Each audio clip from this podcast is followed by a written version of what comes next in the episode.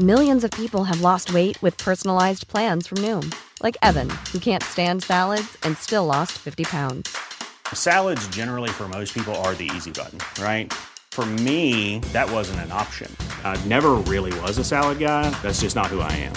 But Noom worked for me. Get your personalized plan today at Noom.com. Real Noom user compensated to provide their story.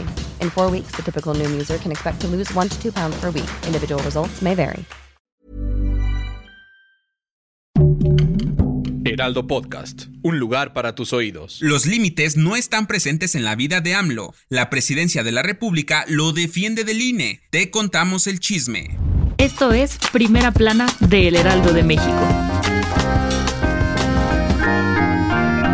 De plano nada lo detiene. El presidente López Obrador continúa haciendo valer sus derechos y no se detiene en mostrar encuestas ni sondeos políticos, aun con los lineamientos que le han sido impuestos por el INE. En dos juicios por separado ante el Tribunal Electoral Federal, la oficina del presidente rechazó las medidas que le fueron impuestas por el INE y el Tribunal Electoral del Poder Judicial de la Federación, en donde claramente se le dijo que tiene que abstenerse de presentar sondeos o encuestas de partidos políticos, especialmente de Morena, porque podría influir en las elecciones del año entrante. El vocero de la presidencia, Jesús Ramírez Cuevas, mostró el documento de revisión en contra de las medidas cautelares para que AMLO no tenga ningún impedimento de exponer contenidos políticos, argumentando que las campañas electorales no han arrancado. Si bien en diferentes ocasiones el Presi ha dejado ver diferentes sondeos que favorecen a Morena, también ha mostrado los bajos niveles que presentan los grupos de oposición. La Comisión de Quejas y Denuncias del INE estableció las medidas cautelares y la tutela preventiva presentadas por PAN y PRD por las diferentes encuestas que ha dejado ver López Obrador durante sus mañaneras, argumentando que este tipo de situaciones influyen en la toma de decisiones del proceso electoral 2024.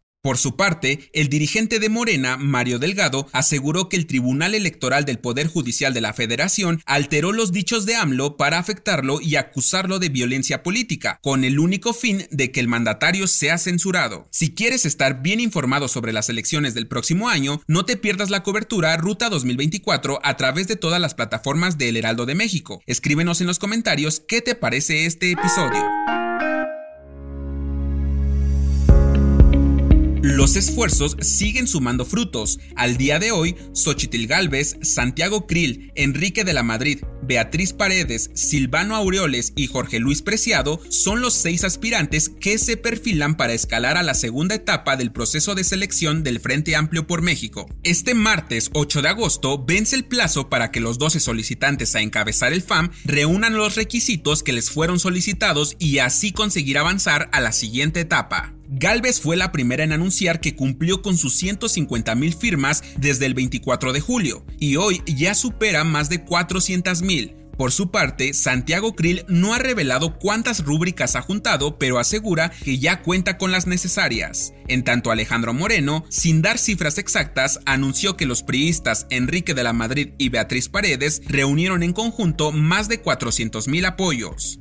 Jesús Zambrano dio a conocer que Silvano Aureoles ya reunió el límite requerido. Jorge Luis Preciado detalló que aunque no ha recibido su constancia, él fue el primero en cumplir con este requisito y hasta ahora ya supera esa cifra. Ahora lo que queda es tener paciencia y será hasta después de este martes 8 de agosto que el comité organizador informe sobre los resultados oficiales e indique qué candidato avanza a la siguiente fase de este proceso. En otras noticias, luego de que encontraran el cuerpo de María Fernanda Sánchez en Adlershof, Alemania, la policía informó que le realizarán una autopsia a la joven para esclarecer las circunstancias de su muerte. En noticias internacionales, la mañana de este domingo, un sismo de 5.4 grados sorprendió a los habitantes de China. De acuerdo con el Servicio Geológico de Estados Unidos, este movimiento telúrico dejó 23 personas heridas y demasiados edificios colapsados. Y en los deportes, la mexicana Alejandra Valencia subió este domingo al podio por segunda ocasión, colgándose la medalla de plata en la clasificación de tiro con arco recurvo en el Mundial de Berlín. El equipo mexicano femenil aseguró su lugar para competir en los próximos Juegos Olímpicos de París 2024.